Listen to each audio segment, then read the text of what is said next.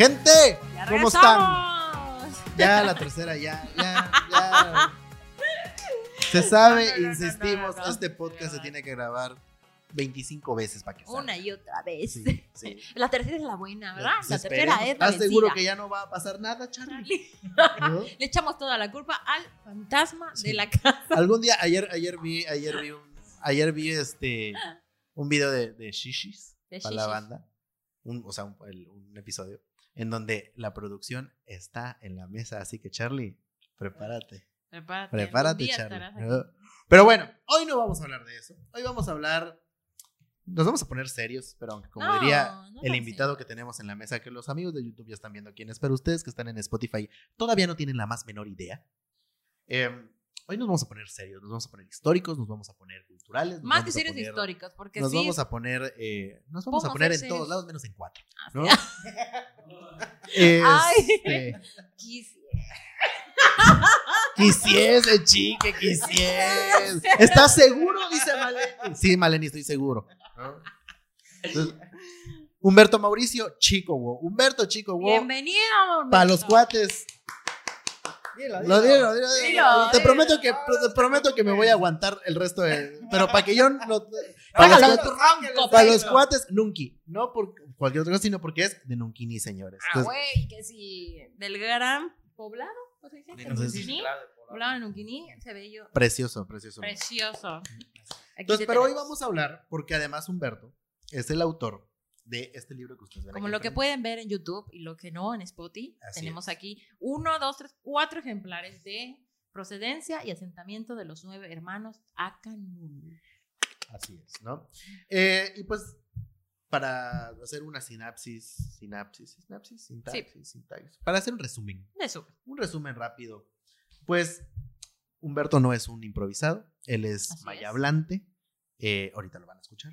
Él, eh, pues ha sido y ha participado en muchos eventos, ha sido Premio Estatal de la Juventud, ha sido Premio Nacional de la Juventud, ha participado en el encendido de la llama del Bicentenario de la Independencia. tal? ¿Qué tal, amigo? Eso no lo sabía, ¿eh?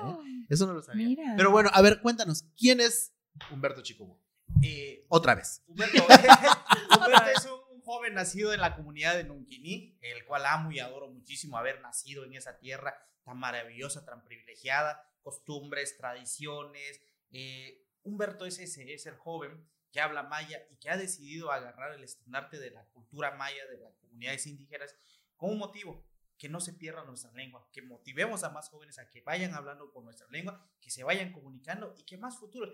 Se dice por allá que la lengua maya va a desaparecer en 50 años, pero mientras Humberto viva, va a perdurar hasta que Humberto Eso, y chingado. como Humberto Sí va, va a vivir por lo menos 95, A la nos quedan ¿verdad? 95. Los Bueno, 95 amigo, años más la gente, la gente, la gente, Claro. la gente de tu pueblo aguanta, ¿eh? Eh, Esto, sí, sí. mira, yo, yo- llegaré a los 60, pero tú te prometo que llegas a los 90 por lo menos. Así ¿no? es. Entonces, ¿qué te incita para empezar a escribir un libro? O sea, ¿de dónde? ¿Cómo? Para ¿De empezar, felicidades. Para empezar, felicidades porque yo Por sé supuesto. que tú traías este eh, gusanito, por así decirlo, desde hace bastante tiempo. Entonces te felicito por ello. Eh, nos dices que la primera impresión fue, o sea, la primera, im- 2019. el- sí, la primera impresión fue en el 2019, Es correcto. ¿no? Entonces llevamos tres añitos Tres años. publicando, o sea, este, presentándolo. ¿no? Eh, ¿Qué te llevó? O sea, ¿de dónde? ¿Te levantaste un día y dijiste, voy a escribir un libro? ¿Qué pasó? O sea, No, de hecho, este, ojalá y fuera así que yo me, dijera, fácil, me ¿no? levanté y voy a escribir. No. Precisamente en el 2005 yo tengo la fortuna de concursar en el séptimo concurso de las narraciones de niños y niñas indígenas. eh, con un cuento de la región, bueno, en ese caso fueron 10 trabajos, leyendas, cuentos en maya español. eh, se mandan a, a Campeche, Campeche detecta tres trabajos buenos, los manda a la Ciudad de México para su evaluación. Después de un largo proceso me notifican que gano. Y pues para una persona de pueblo salir de tu pueblo y que te digan que te ganaste un premio, que te vas a México, que vas a estar con el presidente de la República y, y sobre todo subirte a un avión, porque pues no tenemos la fortuna de, de tener la dicha para ir. Pues en ese te evento- tocó Peña todavía, ¿no? No, no. No, ya no, como- 2005. Ah, Uy, 2005, Fox. O sea, te tocó Fox, Fox. Fox, Fox, con Fox, Fox o con sea, Fox. este, con, con él comenzamos. eh, a los 13 años comenzamos con, con esto y pues llego, me hacen una entrevista así como entre amigos, que cómo nace la historia, que cómo... Después, eh, pues la evaluación que tuvimos me dice que tengo un 95% del dominio de la lengua. O sea, no lo tengo al 100%, tengo el 95%. Y me dicen, eh, Yucatán lo tiene 92. Casi nada. Casi nada. Este, Yucatán lo tiene 92, Quintana Roo lo tiene 90. O A ver, unos- no, a ver, Mi, mi- vamos mi a ignora- detenernos sí, sí, tantito, mi ¿eh? ignorancia es muy grande. ¿Qué es el 95% del dominio? O sea, ¿qué te hace falta para el Porque 100? ya te escuchamos hace un momento y para mí es el 100. Sí. Lo, lo que pasa es nosotros no sabemos las variantes lingüísticas que, que hablan Ah, en claro, Yucatán claro, y Quintana Roo. claro, Por claro. ejemplo, Culén y Shektaba. Yo le digo Culén y en Yucatán dicen Shektaba. Entonces Y- son las variantes lingüísticas. ¿Y es? es? una misma palabra decirte sentarse, pero en Yucatán lo dicen de otra manera. Entonces ese es el 95. Pero O sea, es por el cuando- asentamiento. que cuando por la gente le dice que van a culiar es lo que se va a sentar. No, por ejemplo, si te dicen Tzogabajawi, te dicen nosotros lo tomamos como un albur. ¿Cómo? A ver, ¿cómo? A ver. O sea, ver. dice Tzogabajawi, te dice. Eso este, como que ya te, te dijera, ya hiciste el amor, te dice. Ah, Y ah. eso es para nosotros los de aquí de Campeche. Para los de Yucatán es, ya comiste. Ah, es como si habláramos. Pues no le veo mucha Yo- yo le diferencia entiendo entre, la- entre, entre si ya comiste o No, ya no, no, no, comiste. no. Pero es que si lo ponemos a- eh, en nuestro contexto de mexicanos, es como hablar español mexicano y español de España. Es correcto, es ¿Ya? correcto. Sí, sí. Así. Castellano y Coger, español. Y- para nosotros es otra cosa y para ahí ellos es agarrar algo. Exactamente, ¿Ya? es correcto. Ah. Eso es el- esa es la diferencia del 95%. O sea, palabras nuevas, palabras que antiguamente se utilizaban y actualmente no se utilizan. Entonces, O sea, ¿me estás diciendo que si yo aprendo maya ahorita aquí y voy a Yucatán no me van a entender? sí te entienden, pero va a haber momentos. Pero son que- diferencias que te van lingüísticas. dar- Me van a mandar al carajo. No, no, o sea, te, te va a pasar lo mismo. Por ejemplo, yo llegué una ocasión a Yucatán y me dicen, eh, eh, eh, yo Este, ya, ya Sí, comí. tranquilo. Sí, Estamos chupando tranquilos, ya, hermano. ya, ya comí este, hace rato. Claro. Estamos chupando Y, tranquilo. y me ¿eh? dice Tranquilo. entonces la señora, no, no, me dice, lo que te estoy diciendo es que si ya comiste. Ah, perdón, le digo, es que yo sé. Sí, también. Tzogajana, me dice, o sea, yo- nosotros en Campeche le decimos tzogajana, o sea, ya comiste. Y ahí lo dicen totalmente diferente. Claro. Entonces, son las variantes lingüísticas A que ver. lo hacen. ¿Cómo? So, Tzogajana, sok, So- ajana. So, o So, o so, so, ok, o, ajana. ajana. ajana. Así. Ok. Sot. O, So- So, mañana que llegue. Mañana que llegue mi vino. Sok, ajana. Exacto, ya comiste, dice. O, o kosh, que Ah, ese sí, sí me lo sé. Vamos. Vamos, Gosh. Sí, sí, me lo sé. Es una de las frases más. Entonces, esas son las pequeñas Hoy en la mañana escuché que, y esto, esto no tiene nada que ver con, pero escuché que Mulmeya es todos juntos o en Es equipo. trabajar todos. Trabajar todos. Mulmeya, es trabajo en equipo. Ah, entonces sí, Trabajo sí, en entonces sí estaba bien con, con es, quien lo dijo. Mulmeya, eh. Exactamente. Entonces, pero ahorita, con las reglas que se hicieron en 2014, ya la misma escritura que nosotros hacemos es lo mismo que hacen en Yucatán. Solo que esto es lo bonito de la lengua. Existen sus variantes lingüísticas y, por ejemplo, si nosotros queremos, y yo les digo, vamos a decir esta palabra, por ejemplo, no sé, micrófono, y nosotros le decimos el funcionamiento que tiene y 10, 20 personas lo dicen, ya lo podemos agregar como una variante lingüística a la lengua. Mm. Ya, pero con el Sí, funcionamiento. claro, le hace más rico. Claro, más rico exactamente, idioma. la, la- la pronunciación y todo. Entonces, le vamos agregando, por ejemplo, yo fui a Yucatán y yo les decía, eh, Nikani Hulventihuatoch. Me decían, ¿qué es eso? O sea, yo le digo, voy a agarrar el guano que no sirve, lo voy a quitar y lo voy a poner uno nuevo.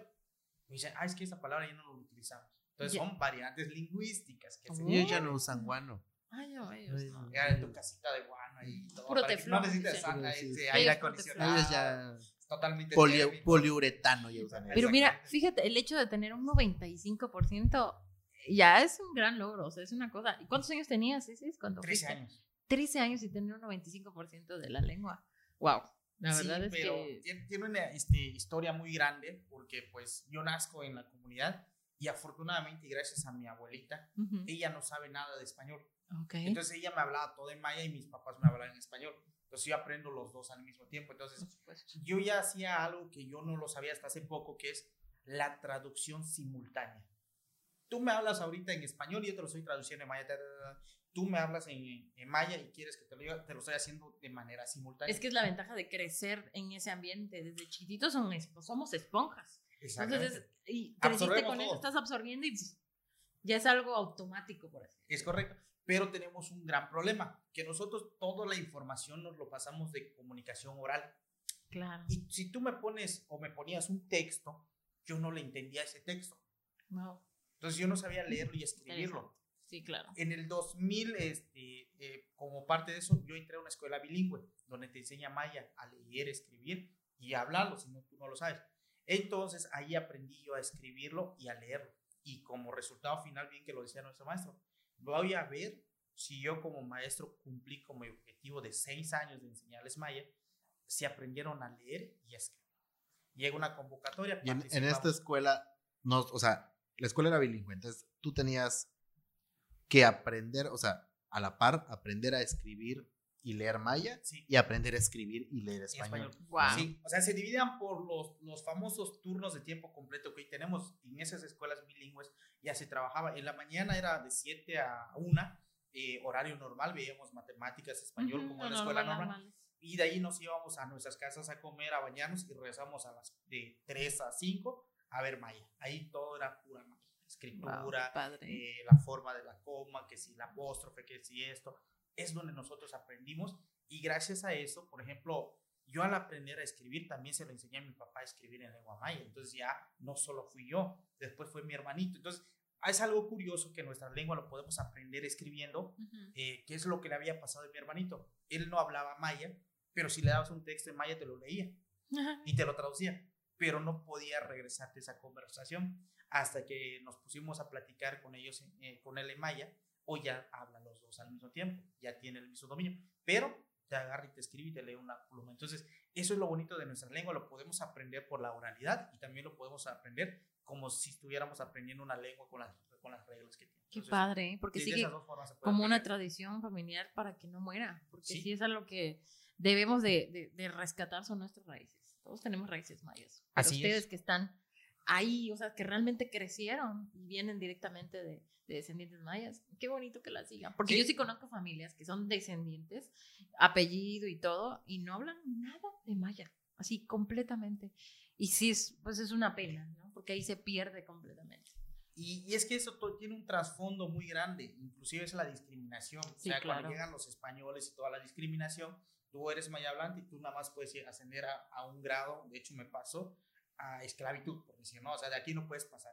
Eh, llego a Campeche Capital, eh, yo estoy acostumbrado a hablar maya, eh, vine con una compañera que también es- estudiaba, y me la encuentro en plena, en la calle 59 aquí en Campeche. Y yo le decía, Tushkabin, Bashkabetik, y ella en vez de contestar me iba corriendo y yo decía, ay, pues que estoy diciendo, estoy haciendo mal, o sea, iba corriendo Tushkabin, Bashkabetik, entonces, ¿A dónde vas, hija? y le decías, hija, le decías, este, y ya cuando nos alejamos me dice, te voy a decir algo, estamos en Campeche, y aquí no me vuelvas a hablar en maya. ¡Ah!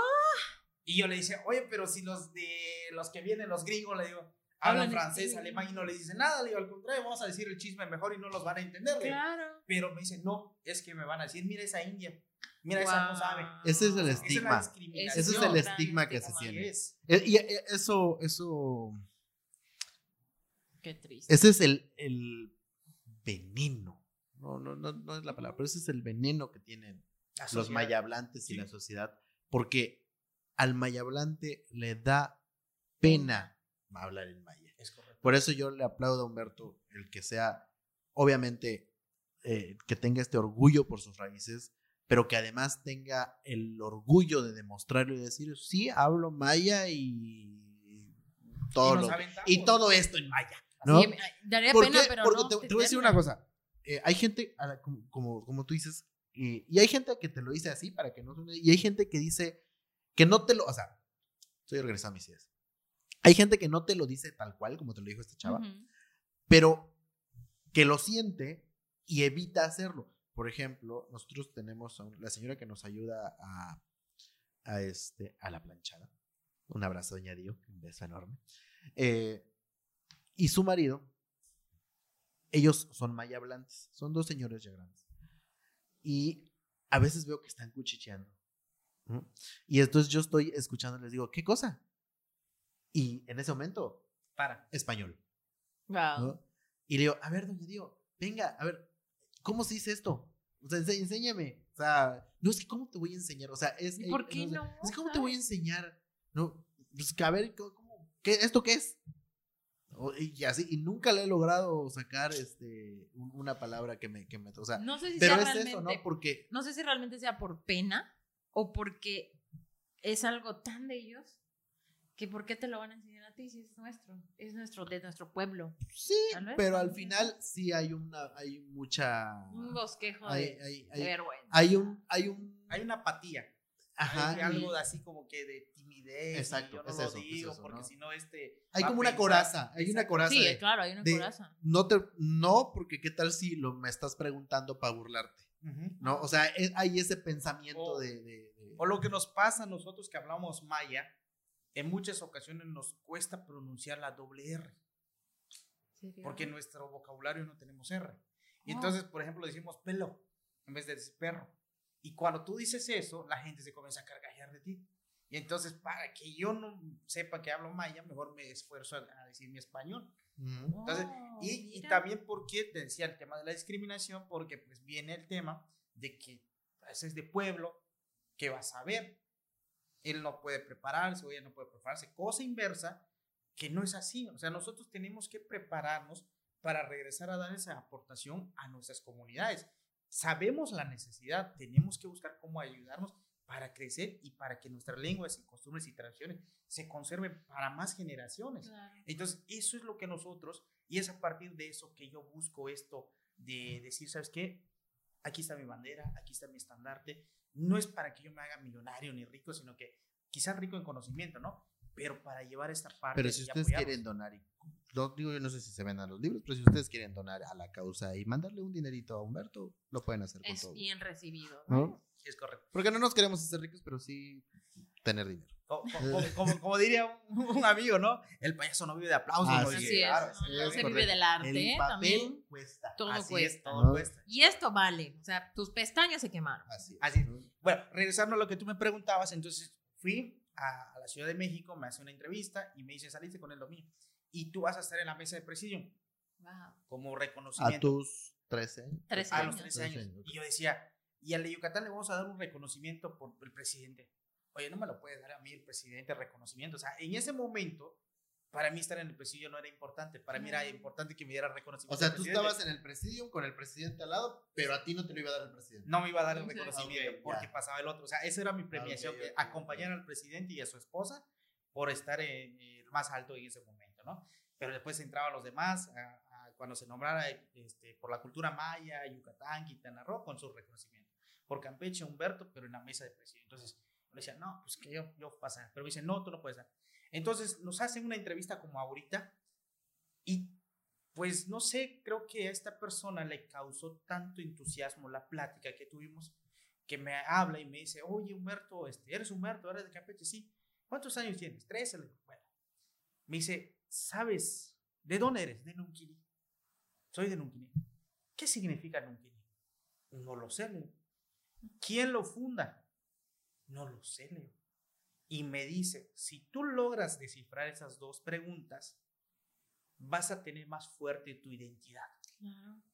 Y yo en ese momento no lo, no lo cachaba. Y dije, bueno, pues, ¿por qué me lo habrá dicho? Por algo, ¿no? Regreso del evento a mi casa, se lo platico a mi papá, me quedé con esta inquietud, papá, de que quién fundó Nunquini, tampoco yo lo sabía. Y por eso es que el nombre del libro es Procedencia y Asentamiento, de dónde venimos y dónde nos quedamos. Y después, ¿quiénes somos? ¿Quiénes son los Acanul? ¿Por qué se detuvieron en Calquiní, en Nunquiní, en Situalché, en Sijó, eh, en Mashcanú? ¿Por qué se detuvieron en esa zona, no? Y no es el primer libro que habla de esto, pero esta información me la permite sacar de una información por parte de mi abuela. Resulta que mi abuelo, que en paz descanse, eh, él es eh, Chi Canul. El apellido Canul viene de parte de su mamá. Y resulta que ya iba comenzando a desarmar ciertas teorías. Y la pregunta era, bueno, ¿quién fundó Nunquini? Otros me decían que los negros, otros me decían que los españoles, otros que los aztecas. Y yo me fui al códice para salir de dudas y eran los Acanul. Y me dice el, el códice los nombres, pero con mi abuelita tuve esta información de primera mano que me dice, tu bisabuela fue de los canules. Y los canules han venido y han predominado acá en Nunquini. Y entonces fui descubriendo que vengo de la dinastía de los Akanul, o sea, de los fundadores de Nunquini. Y dices, wow, o sea, sí cierto, o sea, yo soy de aquí, de los que fundaron, pero resulta que yo no lo sé, porque yo soy chicobo, entonces yo decía, y mi papá es chichán, le digo, ¿y dónde está el Canul? Pero cuando vas descubriendo tu árbol genealógico, te das cuenta que sí, y resulta que son de los que fundan. Y, y ahí la pregunta, ¿por qué tiene que estar el jaguar? ¿No? Nosotros vemos un jaguar allá. Sí. Y ese jaguar no está solo porque nos ocurrió a nosotros o a la editorial ponerlo. O sea, este señor es Don Canul. Se supone, Sí, es, uno un de los- maya, es un maya. Ok, Entonces es ok. un maya, es, no, no, no, o sea, es un bosqueo que Ok, como yo es ya le maya. puse Don Canul. Ajá. Entonces, el jaguar es el dios de los Akanul.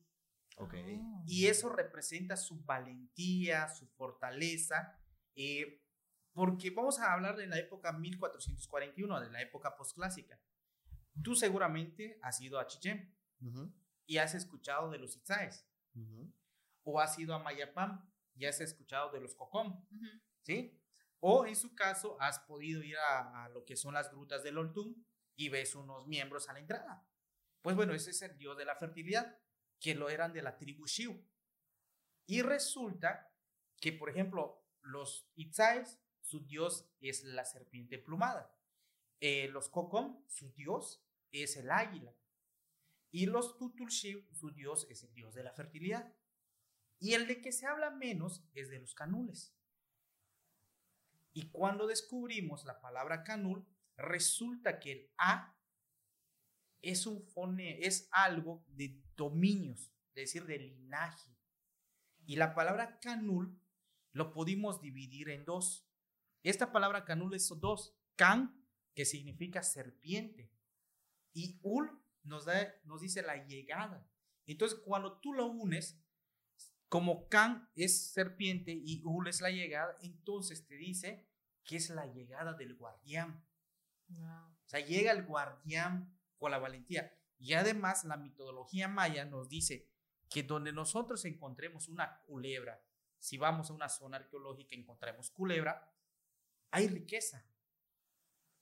Ellos son los Oh. guardianes de esa A riqueza. partir de mañana me pongo a buscar víboras. Sí, y se llaman calancán. Y, y su nombre así se llama calancán. Calancán. Serpientes que se dedican a cuidar. Ah, conozco varias. Sí, sí, sí. Y entonces, sabe. esto es lo que nosotros aportamos, pero viene de un conocimiento de, de generación en generación. Y resulta que ya, ya hemos visto los aztecas, ¿no? Que, Sí, sí, sí. que- que su símbolo, ¿cuál fue? El, El, ah, La para, serpiente. para, para, empezar, Para fundar un pueblo. este, El águila eh, Ajá. con la serpiente. Sí, sí, sí. sí, sí. Devorando ahí en un Pues para los mayas Acanul llegaron, ellos salen de Mayapam, vienen del Petén de Itzá, que está en Guatemala. Entonces ellos migran eh, porque eran nómadas. Ellos eran de yo te pago tribu y todo. Paréntesis, Mayero. ¿Los de Calakmul también son canules? No. No, No, esos son otros. ah, Es que me dijiste de todas, pero yo dije Cali Calakmul. no, es que lo, lo que te decía, eh, son de los Itzáes. Ok, Calakmul siguen siendo Itzaes, ok, sí, exactamente. O sea, lo- los canules se asentaron en la parte de lo que es Camino Real. Norte, ok. Toda esa parte norte con pegado a Yucatán. Ujú. Entonces ahí se asentaron y eh, si te das cuenta, hay una característica fisiológica del, del maya, somos chaparritos Ujú. y casi no tenemos cuello, como si nos hubieran pegado hacia ahí la... sí, la- somos amigos, sí, somos. Y entonces, pero eso es un, algo característico de los acanul. O sea, somos chaparritos, pero con la cabeza casi pegada, o sea, no tenemos el cuello. Pero eso los hace los acanul. Y te voy a decir, no sé si has tenido la fortuna de ir a Chichén y ver que en una de las pirámides hay un jaguar, hay un, hay un jaguar con ojo, bueno, y se, se supone que debe de estar con su ojo de, de- de jade. No sé si aún se conserva. Seguro sí lo vi, pero no me acuerdo. Eso significa que los Akanul de- derrotaron a los de Chichen Itza y se adueñaron en un tiempo de esa pirámide. Y como era una alianza, pues le pusieron al jaguar ojo de jade, que significa la visión. Y entonces aquí estaba. Entonces, regresando al tema para la fundación, ellos se, se rebelaron, se pusieron de acuerdo en no pagar los tributos a Tikal, porque hay que acordar que la centra, la- la- el centro, como la Ciudad de México actualmente de la República, se encontraba en Tikal de las Flores. O sea, todas las culturas, todas las tribus mayas tenían que pagar cierto impuesto o rendir tributo a Tikal. Entonces, eh, los Acanul fue contratado en Mayapam para custodiar toda esa entrada. Ellos llegan, contratan a uno, pero en la noche se infiltran los otros ocho hermanos, son nueve hermanos, y el, el señor eh, dueño de, el jefe de los Cocom, no dijo nada, porque se saben que ellos son valientes, son luchadores, son sanguinarios también, por decirlo de alguna manera. O sea, tú te metes con uno y enseguida, aunque a ellos no les importa el linaje, si eres el mero jefe, ellos van y con todo. Entonces decidió mejor que la estrategia que ellos tienen se le diera a los Cocom de, de Mayapam, Yucatán. Con toda esa estrategia, Mayapán decide rebelarse en contra de Tikal. Pero sus aliados de Chichen Itza le avisan a Tikal de que se van a rebelar, que no van a pagar impuestos. Y entonces el señor de Tikal dice, ah, sí, pues voy a mandar el triple de mi ejército. Todo, todo esto que me estoy contando y se me viene a la mente las escenas de Apocalipto. Sí. Eh, exacto, o sea. Que, que, la verdad, bueno, me imagino. Yo no me imaginé las escenas de Apocalipto, pero sí me imagino a mí me gusta mucho, rompiéndose mucho la madre. esa película. No sé cómo la viste tú. No, padrísimo. Dije, sí, no sabíamos, sí. no sabíamos casi nada de, de, de, la descendencia maya y cuando la vi dije, wow. O sea, ¿cómo sí, es posible es muy... que Hollywood haya hecho eso y nosotros, y nosotros no? no hemos hecho nada. Bueno, pero, claro. o sea, te pues, adelantaron. Pues Coco, amiga. ¿No? Pero, pero. Mi pregunta bueno. es: sí, ya que sacaste Apocalipto, sí está. Eh, está cercano. Sustentada, o Sí. sea, sí está bien. De hecho, la parte de. Hasta la parte de los La- la- estos enormes. eso sí. Hasta ahí no, pero la parte inicial ¿Parte sí. cuál? La parte Hay inicial. los, los grandotes a los que ellos les rendían Tributo. Ah, Sí. ok, ok. Sí, Ya. parte de la película sí, pero hasta el final no. La parte donde los mismos mayas se peleaban entre ellos sí era real. Los mismos mayas se Sí, peleaban claro. con ganar territorio. Y el caso de los Akanul, como eran nómadas, yo veo la tribu Chi, los gano y se lo llevo al rey de Tikal Ah, sí. como tributo. A mí déjame andar. Entonces Ah, sí, ellos sí. cuando llegaron a, a Mayapán se aliaron y decidieron ir en contra y dieron una buena pelea, pero como el ejército era mayor, pues ya ellos casi, casi muriendo se dijeron, ¿sabes qué? Vámonos de acá. Porque si no nos van a matar y nos van a llevar de esclavos. Claro. Ahora, en vez de que nosotros llevemos esclavos, nos van a llevar a nosotros. Ujú. Entonces fue que dijeron, si nos vamos por este lugar, estamos mal. Si nos vamos aquí va a estar Chichen. No, vamos a ir de este lado, donde está Calquín. Entonces llegan y fundan. Ahí por Campeche no hay nadie. Ahí por era- Campeche no hay nadie. O No hay sea, nadie. son tribus chiquitos. O sea, ellos lo que buscaban era no enfrentarse con los grandes asentamientos, con Uxmal, con Mayapé, este, con Uxmal, con Chichen.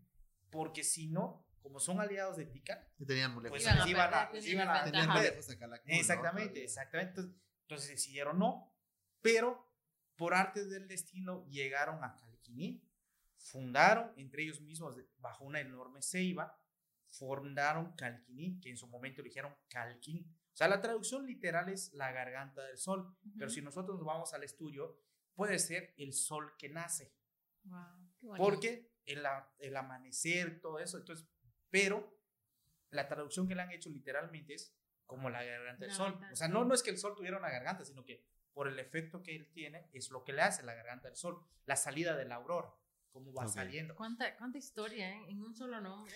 Sí, sí, y, y, y no te vayas No, lejos. ya me quedé con las serpientes se cuidan. ¿Cómo era? Bueno, entonces Cal- vamos-. Eh, Calancán. Calancán. Sí, una serpiente. Entonces, Y lo, y lo otro, lo de la comida, ¿cómo era? Este. Co- Ir a comer, ¿no? cosh- Kots Hana. Koshhanal. Kots Hana. Es Eh, Tzogahanal ya te Ya comiste, dice. Entonces, este. Pero entonces ¿En, ellos. en, en qué? Ok.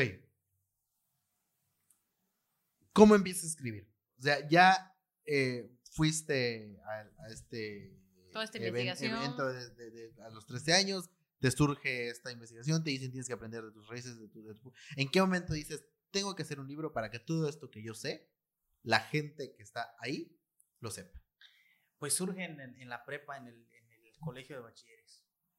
Cuando nos dicen por parte de literatura que tenemos que presentar un trabajo. Y yo, ¿y, y qué hago? O sea, ¿qué, qué pre- voy a presentar que no sea algo que yo invente? Entonces fue a partir de ese momento que dije, tengo algo encima. Y además eh, lo que me motivó fue que llegara un gran paisano, como el caso de Jorge Miguel Jocón Pech, un gran es- este, escritor, reconocido a nivel internacional, poeta, llega a Nunquini a presentar su libro, hablando de, de Nunquini, de las culturas, de su poesía, y, y yo fue cuando me impactante, dije, él está haciendo esto y yo tengo esto.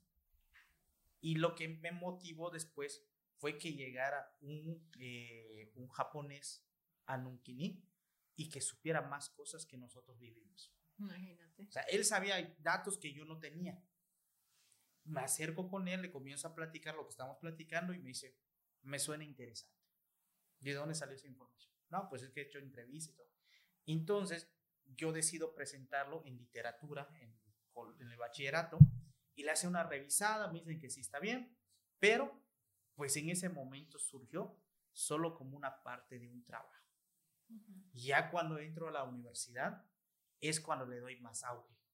Cuando vemos protocolo de investigación, cuando vemos tesis, toda esa parte, dije, bueno, pues vamos a hacer una tesis que no me cueste, o sea, que ya tenga Claro, preparado sí, algo, sí, ¿no? sí. Claro, te Entonces.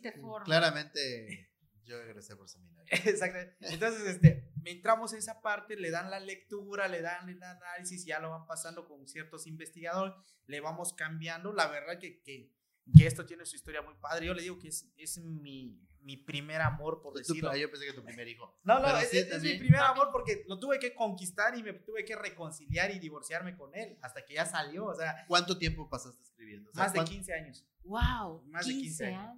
Pues métete Sí, a la claro, desde prepa. el 2013. Sí, tú 2005. tienes 20. Y ahorita tengo, voy a cumplir, tengo 29, voy a cumplir 30 en 29.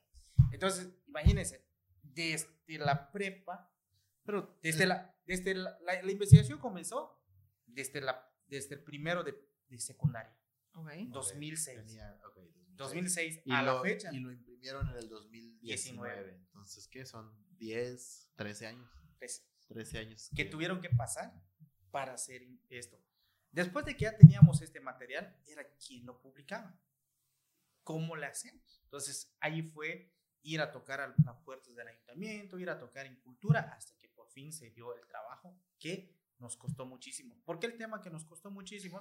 Esa era mi siguiente pregunta.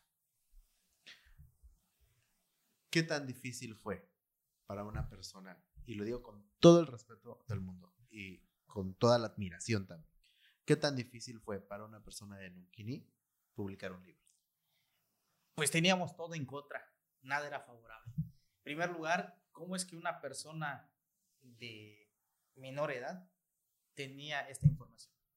Ok. O sea, no sabían el, el- el motivo de por qué estaba dando a conocer esto. El ego de los grandes Exactamente, o sea, investigadores. tú ¿no? A ver, tú ¿y no quién perteneces a mi círculo. No. Tienes información, pero hay que ver si es verídica. Eh, ¿no? exactamente. Ah, Entonces, bien. lo llevé a su... Niño, re- por preguntarle a tu abuelita no significa que sea cierto. Eh, eh, exactamente, entonces lo llevo a que lo revisen. Me dicen, sí, está bien, pero le faltan fotografías. Ah, Ok, pues vamos a buscar las fotografías. Entonces, ahí sí le eché un poquito de imaginación de cómo está. Ahí pueden encontrar las fotografías, eh, tratando de recrear cada uno de los capítulos. Eh, y lo que me, me esforcé mucho fue hablar sobre el tipo de siembra que tenemos del maíz criollo y además hablamos de la forma de siembra de la calabaza criolla, de la calabaza blanca que nosotros tenemos, que está en la página 35. Entonces, y además de recrear ese momento como si nosotros estuviéramos en esa parte, como si nosotros estuviéramos ahí presentes. Entonces, le pusimos las fotos, después nos dicen que ya no alcanzaba el presupuesto para imprimirlo, porque la idea original era imprimirlo a color, ya no hay presupuesto para ello. Y así nos la pasamos, que no puede ser posible. Se Sí, fueron otro. se fueron trienios, hasta que un día, después de ganar el Premio Nacional de la Juventud, O sea, tú terminaste de escribir esto cuándo? Eh, lo terminé de escribir yo en el 2014, 2013. Ok, en el 2013. 13, Y fue hasta el 2019 que lo que imprimieron. es correcto. O sea, que alguien te dijo, bueno, ya vamos, Es deja estar jodiendo. Sí, exactamente. Entonces, que le vieron el potencial, pero algo curioso, este libro significa mucho por el contenido, y por la lucha que se realizó detrás para lograrlo publicar. O sea, hubiera sido fácil dejar, ¿sabes qué? Aquí está mi libro. Si no me lo publica, ahí nos vemos. Públicala cuando te Y lo tiro, ¿no? O, Claro. lo dejo a la basura. no Se te nada. queda ahí como archivo. Pero el, el simple hecho que hoy podamos palpar este libro, podamos leerlo, desde lo personal es lo más grande que he podido hacer. O sea, no quedarme quieto para poderlo publicar. Y lo curioso es que este libro, en 2015, viajo a Ciudad de México y nos encontramos en un evento del INALI y me toqué con el secretario de, bueno, en ese momento con el de Bellas Artes y con el FONCA, tuvimos una reunión, me invitaron y me dijeron, vamos a presentarte. Y les dije esta parte y me dijeron, y estaba el secretario de Cultura de Campeche. Y entonces esa reunión le dijeron que sí, y hasta que por fin pudimos publicar. Bendito. Pero tuve que viajar hasta la Ciudad de Sí, México claro. en un Sí. evento para poder Se sabe que de por sí es difícil. Es difícil. Yo a estirar mi lengua, pero mejor me callo. Este, Sabe que es, de- es difícil como, como mexicano, con lo- la gente que está dentro de la literatura, como escritores mexicanos, les es. Yo tengo una amiga eh, muy querida, no sé si alguna ha escuchado campechana, Laura Baeza, ¿sí? que ahorita está en la Ciudad de México, tiene, si no mal recuerdo, Laura, si tú ves y escuchas ese podcast, eh, dime si estoy en, en, en erróneo. Sí, por supuesto que va a estar este podcast, por supuesto. Cinco años que se fue a la Ciudad de México. Ella es músico también, pero ella estudió literatura y, y es este, o sea, su más grande sueño siempre fue escribir un libro. Tardó mucho tiempo. Esta vez ya escribió cuentos y novelas, dos novelas. Ya va por el tercero. Eh, creo que estoy dando esta información tal vez errónea sobre cuántas reimpresiones ya lleva, pero si no mal recuerdo va por la segunda reimpresión. Y ha sido un boom. Y lo que poco que he platicado y que he visto con ella, que, que le costó también, o sea, le costó trabajo. Tuvo que ganar un, un concurso, Es un concurso, ahorita no recuerdo el nombre, para que. Saliera. Ahí tenía, ahí guardadito su librito de cuentos. Fue un, libro de cuentos el que ganó, para que dieran, ah, mira, existe este libro, existe una escritora mexicana y campechana y es de Champotón que, que tiene potencial, que tiene trabajo, pero le fue picando, picando, picando. Y así como ella, con tu, tu historia, tu historia, muchos. Así. Y la verdad es que qué alegría y qué, qué orgullo que, que, que hayas logrado esto. O sea, tu, tu bebé, tu, tu esposa, algo, Es mi matrimonio. tu mi matrimonio, de 15 años, de Así 13 es. años, Es correcto. esté ya impreso. Por fin se volvió realidad. Después de estar en papel, después de estar en, en computadora. Así es. Ahora sí, por fin. La, la, la primera no fue en computadora, no, ¿eh? ¿cómo fue? Máquina. fue a mano. A mano. Porque Guau. no, no, no tenía ni para una computadora. Ya después no. aprendí a escribir con máquinas de escribir. Porque mi papá utilizaba máquinas Sí, de sí, escribir. sí. Entonces, Ya después me, me gané un concurso y me dieron una computadora. Claro. Entonces, a partir Ahora de ese sí a momento, pasar la a pasar la computadora. lista. Entonces, y ya después de Wow, comprarse wow, una impresora para poder tachar y toda la parte. Entonces, pero pasó lo que tú decías. En el 2005 viajo a México, gano un premio. Tuviste que ir ahí, que te vean, que te palparen. Ah, mira si existe, tiene un libro. Ah, vamos a darle. Exactamente. En el 2013 vuelvo a ir, me Claro. gano el Premio Nacional de Juventud. Ahora sí con otro presidente. Y después de seguirle dando. Yo me acuerdo que en la universidad también ganamos un concurso que se llama Voces de la Ceiba, con un cuento que se llama El perro de cera. Ujú. Es un cuento muy tradicional en Uquini. Es una leyenda que logramos adaptar a un cuento, ya con primera, segunda, tercera parte. Ok. Porque la primera parte era una, es una leyenda, es el que me hizo ganar a nivel nacional para irme en 2005. 2011, cuando es Voces de la Ceiba, 2012, perdón, Voces de la Ceiba, eh, me hace el concurso universitario, gano como mención honorífica. Entonces se publica y en el 2013 gano el Premio Nacional de la Juventud, viajo a México y me acuerdo que así como les traje un ejemplar, le entregué dos ejemplares, uno al presidente de la República y uno al secretario de Educación.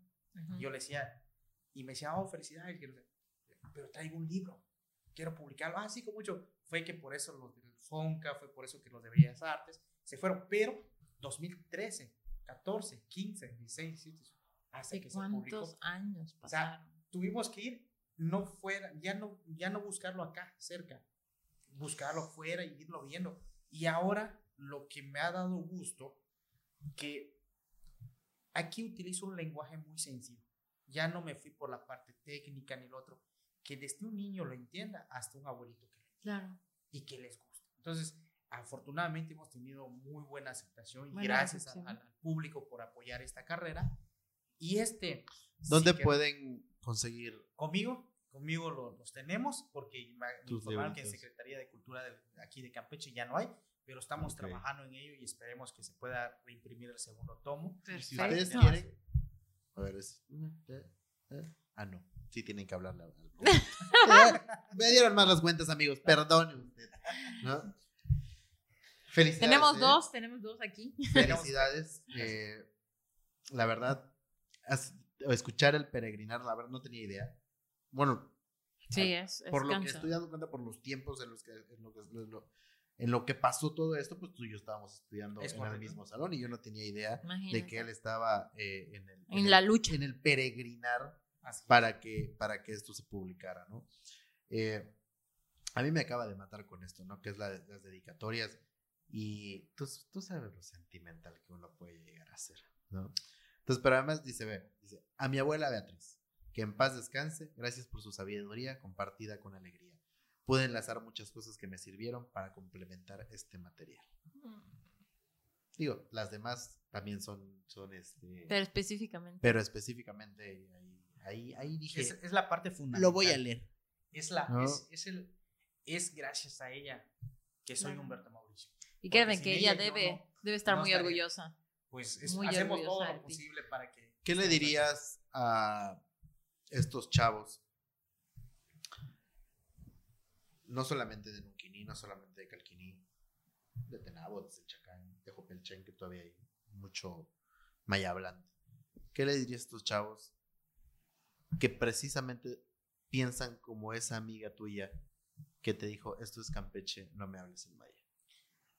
simplemente decirles de que hoy por hoy, si quieren trabajar cerca de sus casas, el mejor inglés es hablar maya. No hay de otra, porque no por el momento las áreas de oportunidad es en nuestras comunidades indígenas y que se preparen lo mejor y que regresen a aportar ese conocimiento a sus comunidades para poder, de- poder desarrollar eso. Sea cual sea la carrera que ellos escojan, desde agrónomos, desde veterinarios, políticos, maestros, que vayan, que se preparen y que regresen a aportar ese conocimiento, pero que nunca les dé vergüenza su vestimenta, su forma de hablar y que nunca les, dé- les avergüence el hablar su lengua. Y si alguien les dice por allá que no van a llegar a ningún lado, es una total mentira. Ustedes se fijan sus metas y sus sueños que quieren alcanzar. A mí me dijeron que un joven unquiniense, que un joven indígena no puede llegar a México. No puede ganar el Premio Nacional de la Juventud, no puede ser consejero nacional de la juventud, no puede publicar su libro. Y lo más que me dijeron, tu papá es campesino y tu mamá es ama de casa, no van a tener para pagarte una carrera universitaria. Y ya no aquí. Y aquí andamos, y aquí estamos y seguimos dándole. Que Entonces luchen por sus sueños, que nadie les diga no. El único que no puede hacerlo somos nosotros mismos. así es. Hoy por hoy hemos visto que sí se puede y no hay pretexto que decir que no se puede. Sí nos vamos a encontrar trabas, pero esas trabas nos sirven posteriormente para decir gracias por esa traba, hoy estoy acá. Muchas felicidades. De verdad Gracias. que, que qué orgullo para, para tus papás, para tu familia, Qué orgullo para Campeche. para Campeche, eso para Campeche, para Nunquini, sobre todo. Y la verdad que, que aplausos. Un aplauso. Qué, qué, qué padre. Este, eh, sí, o sea, este es un gran logro. Este libro es que lo debes de atesorar como el primero de, no espero que sea el primero. Vienen el otros, único, ¿no? ¿eh? Vienen, Vienen otros. otros, vienen otros. De hecho, esta va a ser la, la, bueno, esperemos la penúltima vez que lo vean acá, porque viene y ahora con un enfoque social. Ok. Ya trabajamos con cinco maestras del Instituto Campechano con el enfoque de trabajo social. Ujú. Eh, Este libro se va a convertir ahora como el enfoque desde la mirada transgeneracional de una familia maya. Ay, qué. Entonces le dan ese toque, pero mantiene su esencia, pero se le da esas aportaciones. Fue con Ok. un concurso que se ganó a nivel nacional, con asesoramiento de la UNAM, se les hace los cambios que ellos nos dijeron. El asesoramiento de la UNAM fue precisamente para agregarle más cosas al libro Ujú. y con miras a que este libro, si Dios nos lo permite, salir fuera de México. y llegar hasta... Vas a ver que sí, amigo. Entonces, Se va a por eso el hashtag que utilizamos en este libro es sueño compartido. Soy Maya, soy Acanul y soy Nunki. Perfecto. Así Qué chingón. Oye, ¿nos puedes decir ahora sí otra palabra? en Sueño compartido. A ver, Un- esa, un esa frase, palabra, un sueño frase. compartido, ¿cómo sería en maya? Humpel, much, guayac. Sueño compartido. Sueño Jumpel compartido. much guayac. Es un sueño Me lo mandas, me lo mandas Sí, escrito lo en, Por favor. en- en WhatsApp. No, es que está padre. Jumpel, Jumpel much guay- guayac. mucho, mucho guayac. O sea, Guayac. de, de- varios. Yo le digo sueño compartido porque mucha gente me apoyó. O sea, la Claro. verdad, Sí, claro, sí, sí, sí. Y te van a seguir apoyando y te vamos a seguir apoyando. Todos los que se suman, la verdad que. Este espacio, ten en cuenta que este espacio está abierto para Muchas ti. gracias. Cada Siempre las veces que quieras. es- quieras, que tu próximo libro y tu próximo, y así 20. Aquí Pues ahorita nada más tenemos material para dos libros más. No importa, que no importa. Pero que, van a- que salen desprendidos de este. Ok, La que claro, sigue claro. es hablar de Nunquini, todo el contexto histórico de Nunquini, pero de aquí vamos a sacar ciertas informaciones, lo que Claro. significa Nunquini, eh, que por cierto todavía somos el único, la única población que tenemos la, el árbol de la ceiba viva desde la fundación. Ok. Wow. ya. O sea, Ok. desde la fundación. Todavía se tiene cuántos años? Pues desde 1441. Secretaría de Cultura. Wow, wow. Les hago un llamado. Acérquense a este tipo de personas. Porque les aseguro que ustedes ahí, digo, si lo saben, qué bueno, pero no nos lo están comunicando a los campechanos. Así es. Entonces, Talento despreciado, amigos.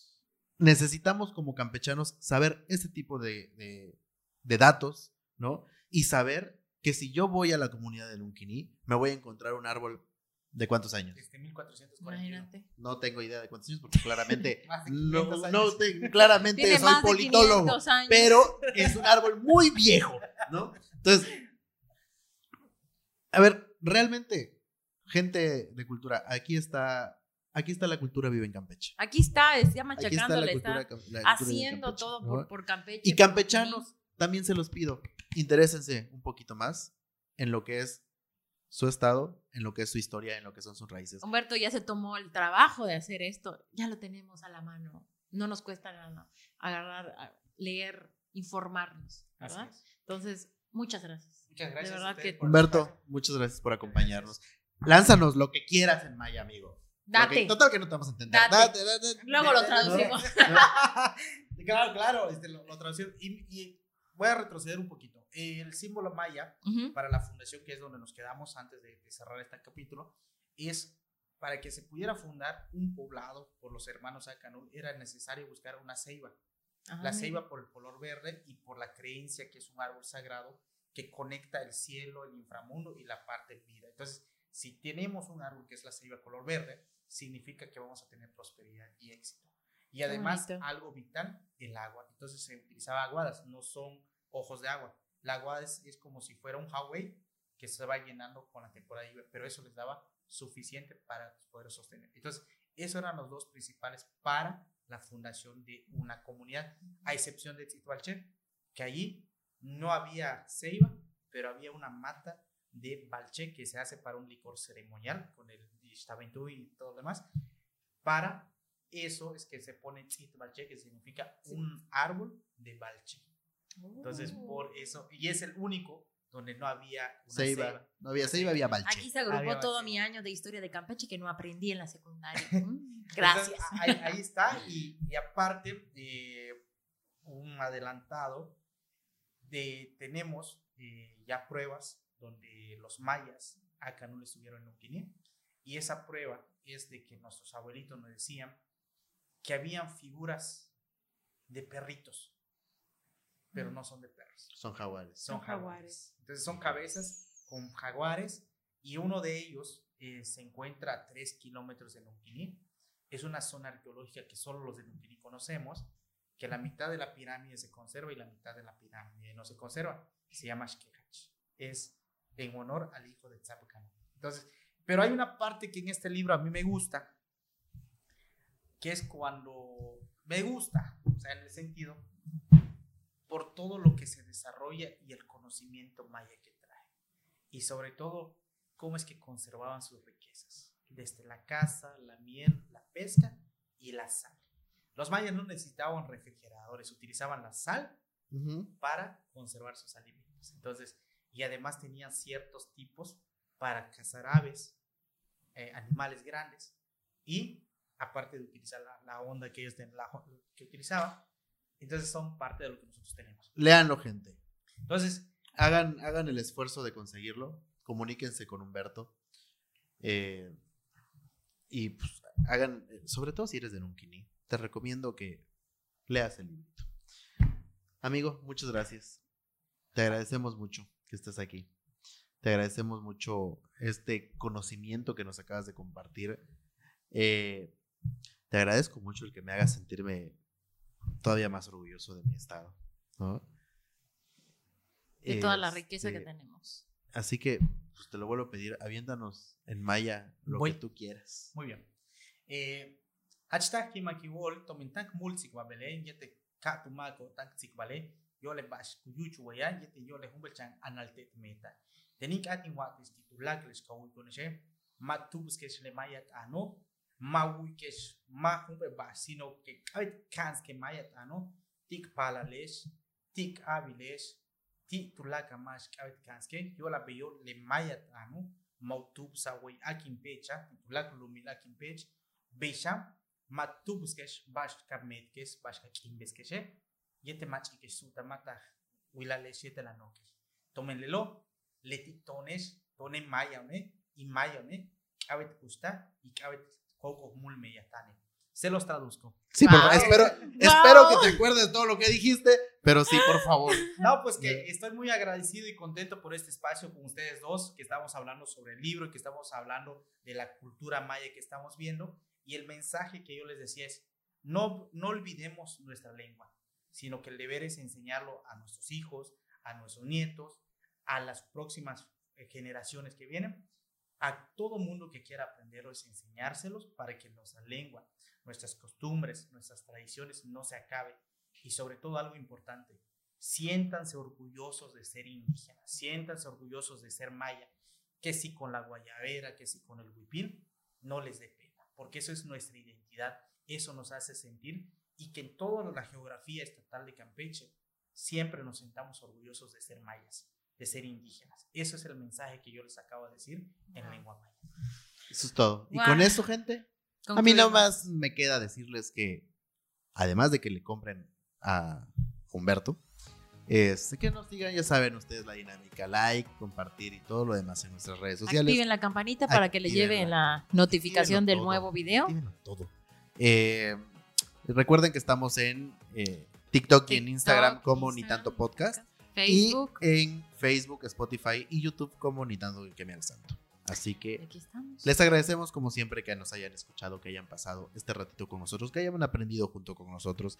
Muchas gracias, Muchas Humberto, gracias otra vez por estar con Cuéntame, tú nosotros. ya sabes, te lo repetimos, está abiertos los micrófonos para ti, siempre que quieras, para promocionar tu libro, los que vienen y todo lo que tenga que ver con nuestro estado, con Quilín, con Campeche. Así mero. Gracias. Nos vaya vemos bien. la próxima. Bye bye. va- Josh, Con eso, Con- pues, la- eh, con es- eso, eso, eso, vaya- vaya bien.